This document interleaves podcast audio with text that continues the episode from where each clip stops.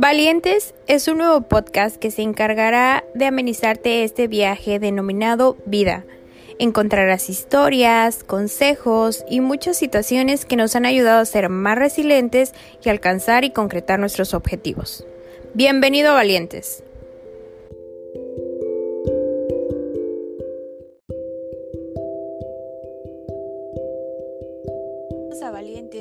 Hoy esta entrevista es sumamente especial. Está dedicada a los pacientes que están en esta batalla contra el cáncer y los familiares que tienen a un paciente con esta enfermedad. Invité a una muy querida amiga que hoy este episodio es un homenaje para un extraordinario ángel que ella tiene y que perdió lamentablemente esta batalla. Reina, ¿cómo estás amiga? Bienvenida.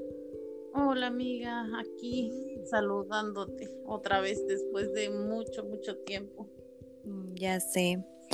Eh, esta vez la dinámica va a ser un poquito diferente porque tú vas a ser la voz de Gaby. Vas a ser la voz de Gaby que mm, en este momento nos mira desde el cielo y vas a transmitir todo lo que lo que pasó con su enfermedad y esta situación un poquito delicada. Me gustaría que comenzáramos con la descripción de Gaby. ¿Quién era Gaby antes de su enfermedad?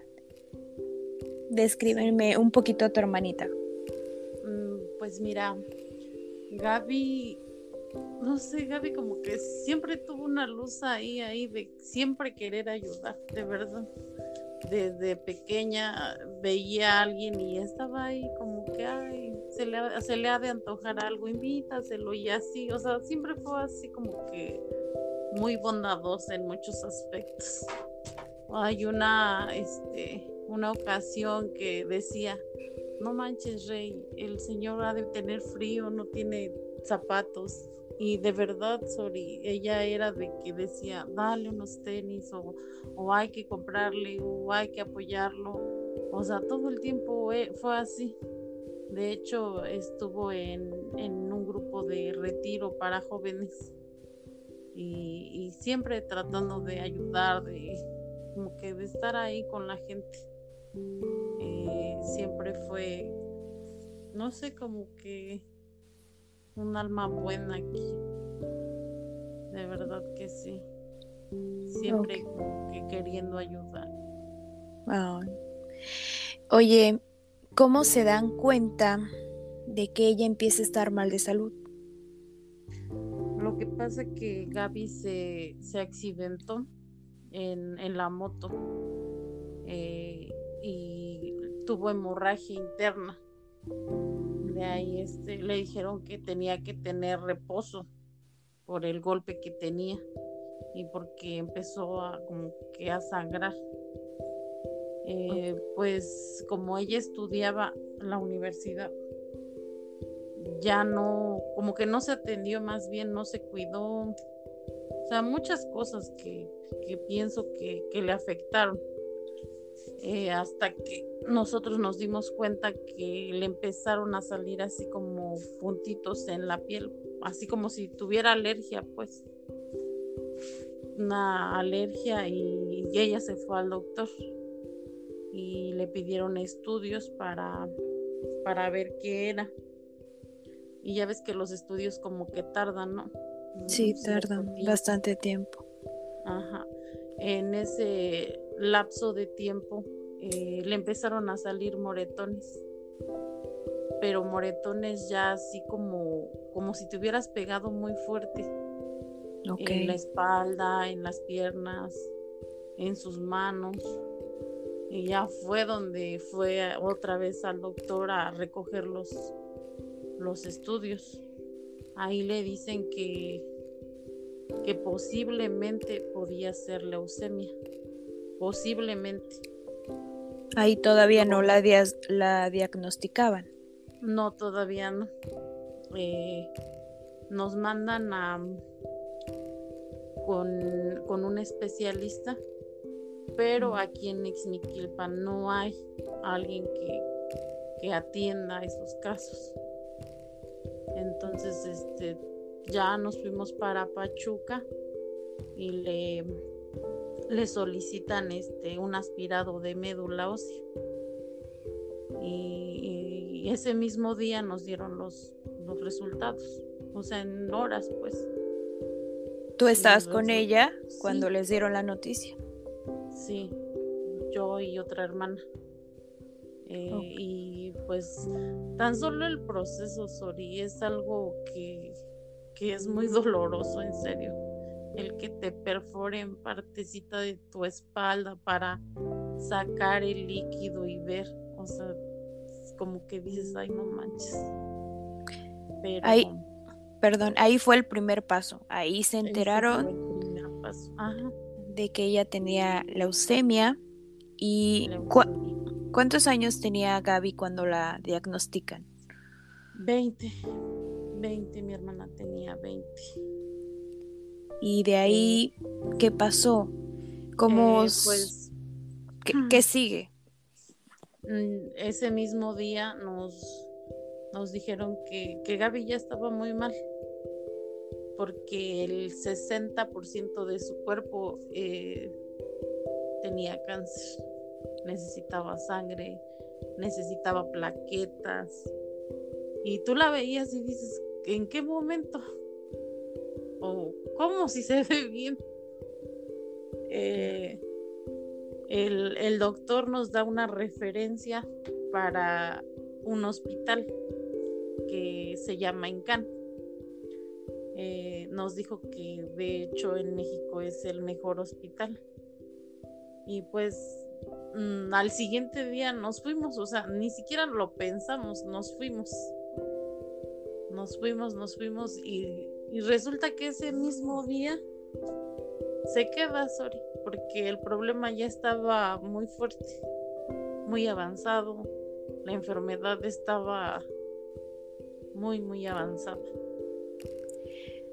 Wow, este episodio es muy emotivo y, y, vamos a tratarlo de hacer con el respeto que ella se merece, pero, ok, te tienes que ir o bueno, se tienen que ir a México y cómo es este proceso del tratamiento. Ay, pues mira, el día que el día que regresamos a la casa por las cosas para decirle a mi mamá, a mi papá. Ay, o sea, tú ni sabes, Sori, lo que es un cáncer o sea, no, no sabes con los ojos cerrados. Sí. Y la noticia fue de que no tienes dinero, no tienes nada, ni un seguro que, diga, ay, no, pues de ahí, ¿no? O sea, nada. Eh, la noticia para mis papás, para mi familia, de, o sea, ¿en qué momento? Claro, y alguien que ama a Dios y que está ahí, que trata de hacer las cosas bien, ¿en qué momento? O sea, no te esperas esto. Claro. Y, ajá, y pues nos fuimos, nos, nos fuimos.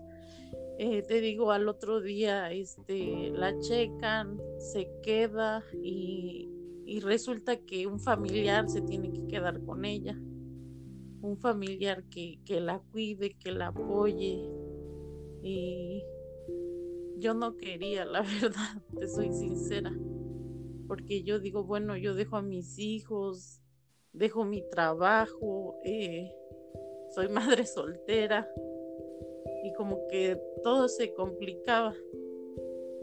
Pero igual decía, pues, ¿quién? Mi mamá no sabe leer, mi papá es como que el sustento de, la casa, de mis hermanos. Entonces, pues me quedé, o sea, me quedé y le digo a ella, pues vamos a echarle ganas, Gaby. Le digo, hay que llevar tu tratamiento, síguelo y, vemos qué pasa. Eh, llegas ahí, eh, Obviamente los doctores te dan muchas expectativas, te, hablan de muchas opciones, de tratamientos, pero el, costo está por las nubes. La leucemia no la cubre ningún seguro. Eh, nadie te apoya en gastos, solo el estudio socioeconómico que hace que, que como que se te descuente el servicio en el hospital pero no incluye quimioterapias ni medicamentos de fuera. Entonces cada hospitalización que mi hermana llevaba era como de 100, de 80, de 90 mil pesos. Wow. Más la quimio, más eh, vacunas, o sea, muchas cosas, que, que de verdad ahorita lo pienso y digo, Dios, nunca nos dejaste. Y así me sí, de verdad, de verdad. Para ese momento que, que tú ya no, no sabes cómo seguir con los costos de, de la hospitalización, de los tratamientos, ¿cómo, cómo te empiezas a organizar para, para recaudar fondos, para que puedan costear el tratamiento de tu hermana? Eh, sí, mira, aquí en donde vivimos, este, está un grupo de personas que, que apoya esas causas, que, que hace eventos y ese grupo de personas nos ayudó con dos eventos más o menos, dos o tres eventos. Y de ahí este empezamos como que a hacer rifas.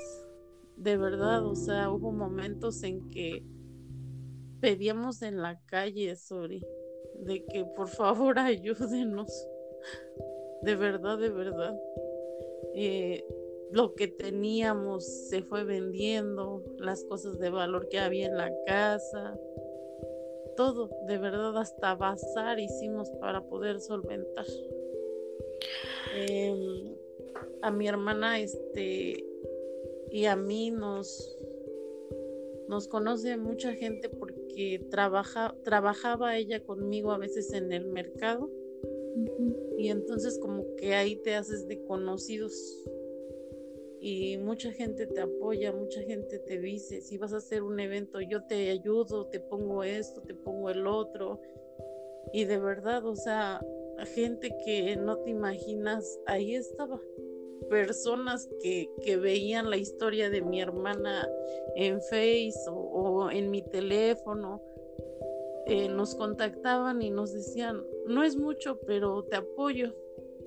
Y familia que ah, yo creo que tenía muchísimo que no, no hablábamos, se acercó de verdad, de verdad que sí. Entonces fue un proceso muy, muy duro.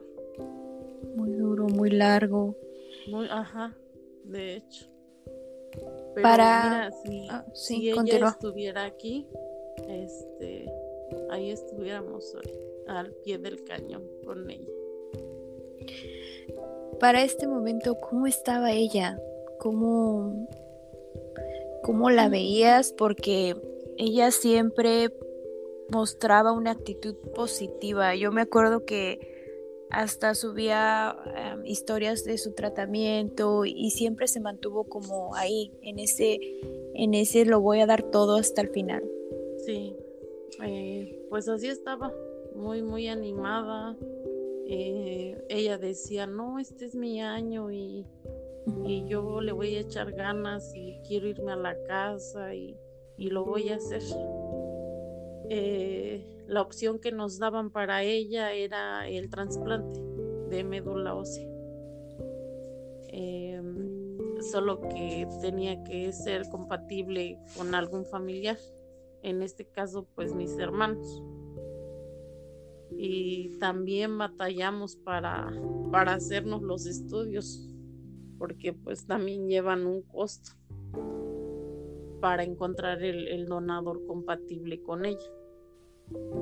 Entonces, eh, en ese tiempo, eh, mi hermana tenía que llenar unos requisitos que, que, pide el hospital para que la aceptaran ahí en trasplante. Y resulta que cuando fue a chequeo eh, le vuelven a hacer un aspirado y el cáncer había vuelto. Entonces, como que fue un tratamiento muy largo para que otra vez volviera a lo mismo. O sea, eh, ustedes juntaron el dinero, ella siguió su tratamiento y había parado el cáncer hasta ese momento. Hasta ese momento. Te digo que fue candidata para trasplante y, y mi hermana, la mayor, era su donadora al 100%. el cáncer volvió y más fuerte. Ahí era volver otra vez a empezar de cero la quimio y todo lo que ya habíamos avanzado. Para ese momento, ah, ok, sí, continúa. En ese tiempo, eh, mi hermana conoce a un muchacho en el hospital y no sé cómo ni en qué momento, pero solo me dijo voy a caminar y se fue a caminar con el muchacho. Y cuando ya los veía, pues ya estaban ahí como que diario hablaban, diario querían caminar y como que así. Y, y resulta que a él también le había vuelto el cáncer otra vez. Y no sé, como que hicieron químicas, se, se enamoraron y hubo un momento en el que ya no hallaba yo cómo separarlos. de verdad, de verdad. Y los, a los dos dijeron que ya no le iban a seguir. O sea, que, que si ya les había regresado, que, que pues ya se iban a como que a salir del, del hospital y que iban a, a echarle ganas por fuera y así. Cuando yo le digo eso a mi familia, pues dicen, no, si ya hemos batallado mucho, no, no, no, que le siga. Pero los gastos eran más elevados porque había otra quimio más fuerte. Y ahí los doctores te dicen que, que podría funcionar o podría ser que no. Esa era la, la duda.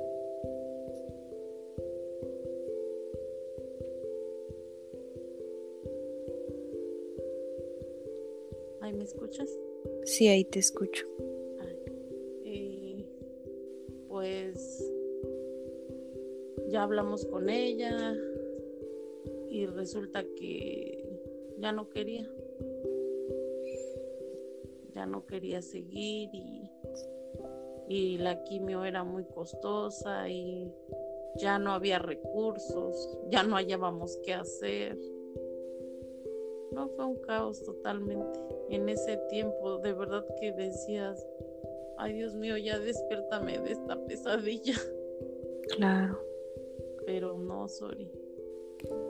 Ahí estábamos en un hospital donde todos los días veías muerte, eh, llantos, eh, todo el tiempo era así, en el hospital, en un hospital lleno de pacientes, lleno de gente que se muere todos los días, a cada mi ah. es lo más feo que puedes pasar. Sí. Amiga, ¿de dónde sacabas tanta fortaleza para estar con ella, estar coordinando lo de los fondos, tus hijos? Ay, no, ya no había. ya no. De hecho, ¿sabes qué? La fuerza ella. yo ella no se cansa de luchar. Nadie se va a cansar. Yo le decía a mis hermanos, no, hay que echarle ganas. Y de verdad, o sea, todo el mundo ya decía, no, ya no sabemos ni qué hacer. Pero ella quería vivir nosotros queríamos darle más tiempo. Y ahí el, sonará feo, pero el dinero a veces sí es tiempo de decir, bueno, paga la quimio y ella recibe el tratamiento. Entonces en el hospital así es. Si pagas, te atienden pronto. Lo malo de, de, de ahí es que no hay como que un apoyo, no que gente que diga, no, hay que apoyar más a los hospitales. No, o sea, tienes que buscar y buscar y abrir puertas y ver quién te ayuda y mil cosas. Sí, te iba a preguntar un poco eso, que si el gobierno no, no tiene un programa para apoyar a las personas con cáncer, em, no sé, alguna forma en que les pudieran ayudar. Eh, ayuda, pero a, a, los que son menores de edad. eh, de, de 17, en el hospital de 17 a, a 21 mi hermana cuando entró tenía 20, pero estaba próxima a los 21. Entonces como que ya no alcanzaba el, apoyo como tal. Te digo, lo que nos, nos ayudó fue el, estudio socioeconómico. Pero mm, fuimos a Palacio, fuimos a, a fundaciones y no, o sea, la respuesta no fue favorable. Y así, así es como, como llevamos el proceso. Todo lo que hicieron lo hicieron con sus recursos.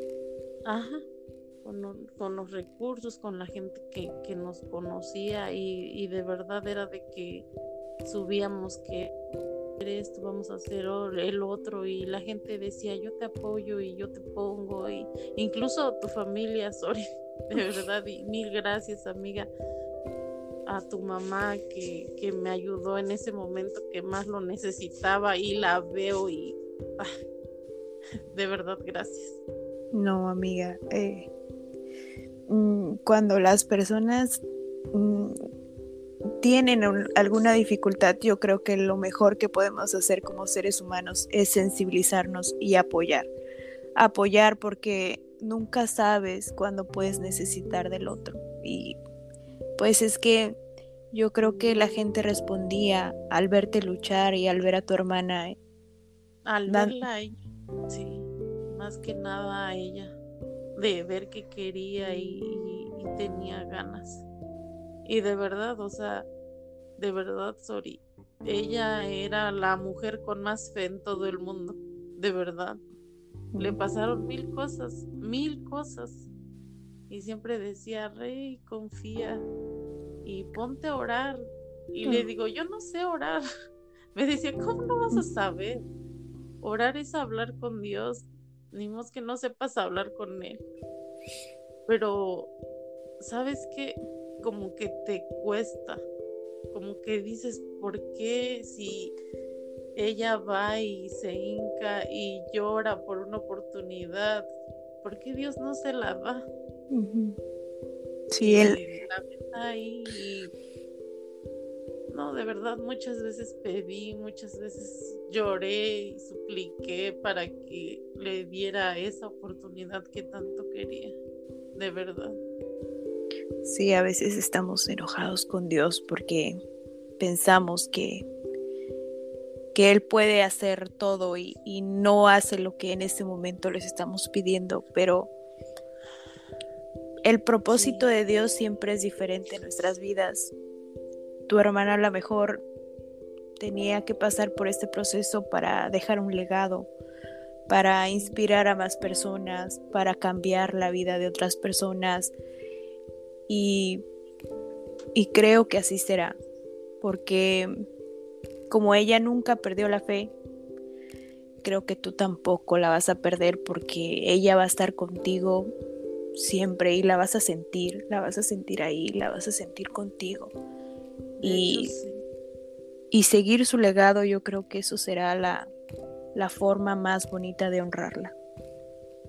No, ¿y qué crees que hasta ahora lo entiendo y me doy cuenta de que dices, a pesar de tu enojo, a pesar de todo, Dios nunca nos dejó y, de verdad y siempre conseguíamos los medicamentos y todo y, y, pagábamos y teníamos dinero y de verdad no sabíamos cómo. Pero, o sea, hasta hoy me doy cuenta de que siempre estuvo ahí y no lo vi, no lo sentí en ese momento y hoy lo veo y, y agradezco. Eh, la lección de vida que nos dejó. Una lección enorme de decir no manches, valora tu familia, valora tus hijos.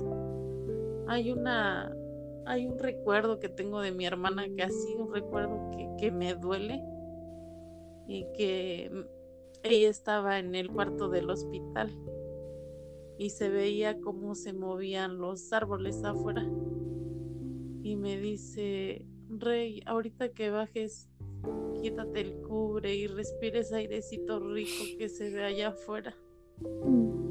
Dori, ¿en qué momento tú, yo creo que ni yo valoro eso? O sea, me quejo de que hace calor, de que hace frío, de que todo. Y mi hermana quería respirar el aire y ya no pudo. Y, y eso duele duele, duele. Sí, porque nos da, acabas de dar una lección tan grande que somos tan mal agradecidos con lo que la vida nos da y todo el tiempo estamos, como tú lo dices, quejándonos. ¿Qué si esto? ¿Qué si aquello? Y no valoramos lo que realmente tenemos. Sí, sí Gaby. ah, ok. Ok, amiga. Y ahora que y ahora que, que, te das cuenta de todo y, y, que pasas por un proceso doloroso, te das cuenta que lo material se queda, que, que todo lo que hagas se va a quedar y que lo único que tú te puedes llevar son los momentos agradables que pasas con tu familia, con tus hijos, con tus seres queridos y eso es algo que de verdad hasta el último momento los vas a tener ahí. De verdad, de verdad. De decir, cuando estábamos todos y, nos reíamos y estábamos ahí, solo eso. Nada de lo material te llevas y, y, ahorita lo entiendo que, que si tienes salud y lo tienes todo, la salud y la familia y el amor es todo en la vida, sorry. De verdad, de verdad. Ay, amiga. sí, tienes razón. momento lo entendí. hasta que ves a, una persona que amas, cómo se muere, cómo le duele y cómo no puedes hacer nada. Hasta ese momento lo ves. Lo valoras. y lo valoras. Entonces es un proceso muy, muy difícil, muy doloroso y que nos costó a todos el ver cómo iba mi hermana. Ah, amiga, si Gaby estuviera todavía con nosotros, ¿cuál crees que sería el mensaje que ella quisiera que el mundo escuchara? ¿Cuál sería su legado? Pues ella siempre decía que hay que tener fe, siempre hay que tener fe y, y nada, sorry, la fe ante todo. Y de verdad ella hasta el último momento dijo, Dios es misericordioso y, es bueno. Así es. Amiga. Es bueno. Así es. Amiga, gracias. mira, estoy tratando de cerrar este episodio porque al igual que tú yo estoy muy conmovida. Pero gracias por permitirme eh, que más personas puedan concientizar sobre este tema, sobre esta enfermedad, poder conocer un poco más a profundidad la realidad de miles de familias mexicanas que tienen un familiar que han padecido cáncer. Este episodio es en honor a Gaby, hasta el cielo. Y para todas aquellas personas que perdieron la batalla, pero siguen en nuestros corazones. Gracias, amiga, de verdad. Gracias. gracias a ti y, de verdad espero que, que, a alguien le sirva y que de verdad valore, valore todo, todo lo que tiene y no en lo material, sino en el amor de familia, de, de papás, de hermanos, que es lo único que, que tenemos, lo único de valor que tenemos aquí.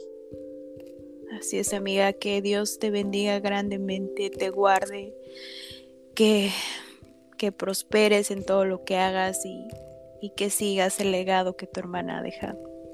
Igual a ti, amiga, mucho éxito, te lo mereces y eres una fregona. Mm. Donde quiera que estés, te mando un abrazote. También yo. Que Diosito te bendiga siempre, todos los días. Te quiero mucho. Bye bye. Bien, cuídate, bye. Bye.